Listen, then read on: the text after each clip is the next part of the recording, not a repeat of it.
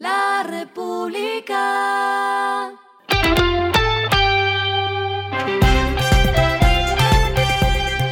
Al final de la jornada, esto es lo que debes saber sobre el comportamiento de los negocios, las finanzas y la economía. Las movidas de hoy fueron.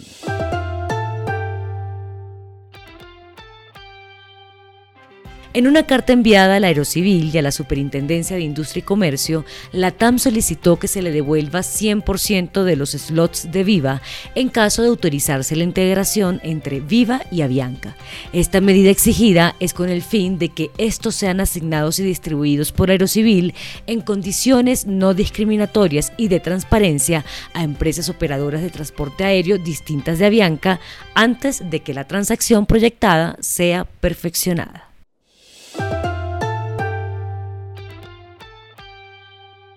Las supersociedades decretó la intervención bajo la medida de toma de posesión de los bienes, saberes, negocios y patrimonio de la sociedad Macro Vivienda Constructora Inmobiliaria.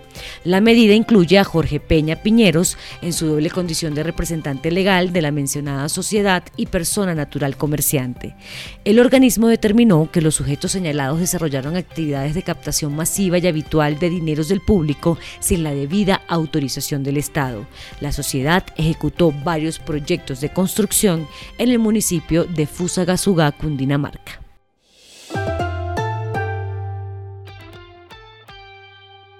Promigas prevé invertir 877.400 millones de pesos este año, unos 625.900 millones de pesos en Colombia y 251.500 millones de pesos en Perú.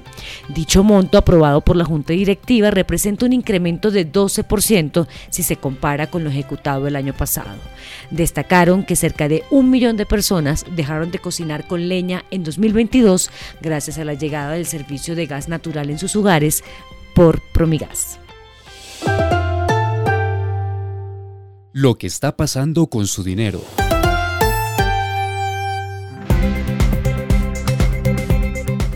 Durante el Congreso de Tesorería organizado por Asobancario, su presidente Jonathan Malagón dijo que ya son 34,5 millones de adultos colombianos quienes tienen acceso a un producto financiero.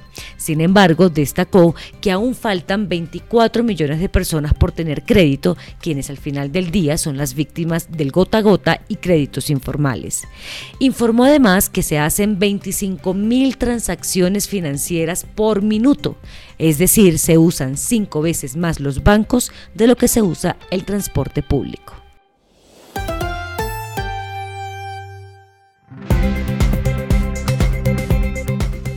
Los indicadores que debe tener en cuenta. El dólar cerró en 4.742,05 pesos, bajó 27,80 pesos. El euro cerró en 5.107,66 pesos, bajó 12,77 pesos.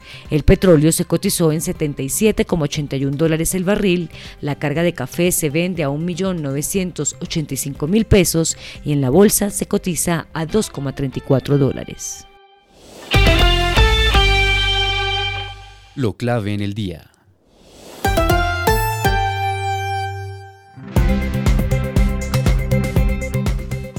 En el marco de la cumbre de Azocapitales, el director del Departamento Nacional de Planeación, Jorge Iván González, explicó por qué el Metro de Bogotá no se incluyó como proyecto estratégico del Plan Nacional de Desarrollo. Uno de los reclamos de la alcaldesa Claudia López en días anteriores, quien calificó el hecho como insólito. Según el director, los recursos para la construcción del metro no están consignados en el documento porque ya están garantizados con las vigencias futuras. Abro comillas, los proyectos que ya tiene Bogotá o que tiene Medellín, Cali, Barranquilla, que ya están funcionando, no los incluimos de manera explícita en el plan de desarrollo, sencillamente porque ya están ahí, afirmó González. Por cierto, en ese mismo evento el presidente Gustavo Petro informó que la reforma a la salud ya no se radicará en el Congreso mañana viernes, sino este lunes. a esta hora en el mundo. El presidente de Ucrania, Volodymyr Zelensky, asistió a una cumbre de líderes de la Unión Europea y recibió una promesa del jefe de Parlamento Europeo de apoyar la membresía de su nación en el bloque. Zelensky pidió sanciones de la Unión Europea contra las industrias de drones y tecnologías de Rusia. Y el respiro económico tiene que ver con este dato.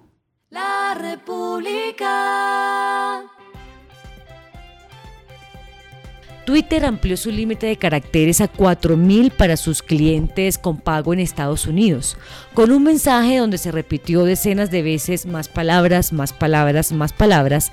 La red social de Elon Musk promocionó la llegada de los tweets más largos. Este tipo de tweets los podrán leer todos los usuarios, pero solo los crearán aquellos que paguen.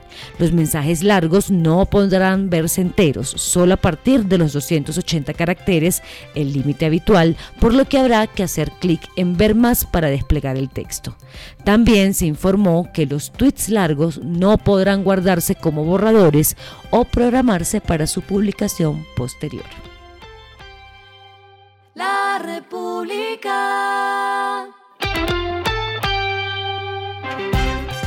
Y finalizamos con el editorial de mañana, el plan de desarrollo o manojo de leyes. Es muy riesgoso para el gobierno pretender sacar adelante reformas embutidas en el Plan Nacional de Desarrollo, un vicio que han tenido todos los presidentes. Esto fue Regresando a casa con Vanessa Pérez.